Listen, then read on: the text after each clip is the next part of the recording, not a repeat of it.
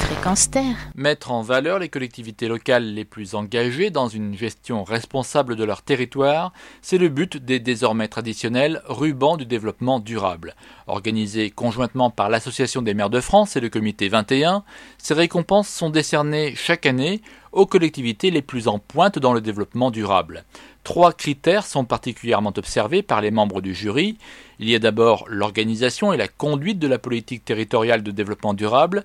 Il s'agit là d'évaluer notamment le niveau de mobilisation de tous les acteurs, associations, syndicats, collectivités et habitants.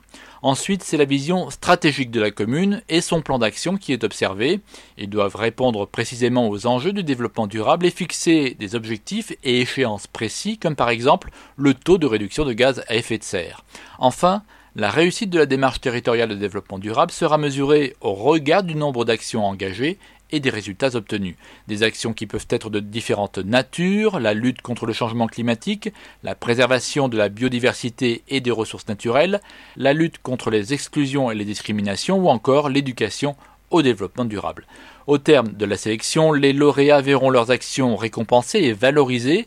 Les politiques exemplaires identifiées auront ainsi une visibilité plus forte localement, comme à l'échelle nationale, toutes ces bonnes pratiques, ainsi plébiscitées, seront diffusées auprès du public le plus large possible pour que la collectivité puisse faire figure de modèle, d'aiguillon et susciter ainsi d'autres initiatives du même genre.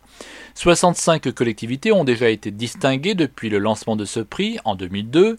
En décembre 2009, 12 collectivités ont été labellisées.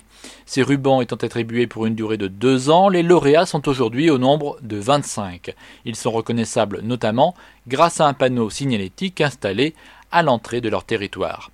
Parmi les collectivités nouvellement distinguées, citons Clermont-Ferrand pour sa démarche d'achat durable, le Pays des Herbiers en Vendée pour son programme d'information et de sensibilisation sur l'énergie, la ville de Grenoble qui mène depuis plusieurs années une politique volontariste en faveur de la lutte contre le changement climatique, ou encore le syndicat mixte des transports en commun du territoire de Belfort qui s'est engagé en 2005 dans un plan de déplacement urbain ambitieux.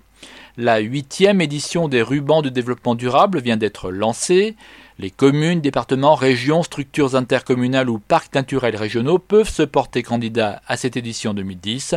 Les dossiers sont à déposer avant le 30 mars 2010. Le palmarès, quant à lui, sera dévoilé en fin d'année. Renseignements et inscriptions sur le www.rubandudéveloppementdurable.com. À noter sur vos agendas la semaine du développement durable qui aura lieu du 1er au 7 avril 2010. C'est le rendez-vous annuel pour la promotion des changements de comportement en faveur du développement durable. Comme chaque année, durant cette semaine initiée par le ministère de l'écologie, entreprises, associations, services publics, collectivités et établissements scolaires vont organiser des événements sur tous les aspects du développement durable. Et en préambule à cette grande messe nationale, le salon Planète Durable se tiendra lui du 25 au 28 mars 2010, porte de Versailles à Paris, à l'heure où chacun guise sa conscience sociale et environnementale, ce salon de la consommation durable se veut être la vitrine de toutes les offres et initiatives en matière de développement durable, justement, pour tenter de consommer intelligent. Renseignements sur le www.planète-durable.com et retrouvez toutes ces informations sur notre site www.fréquenceterre.com. Philippe Bourri, la chronique Écocité, Fréquence Terre.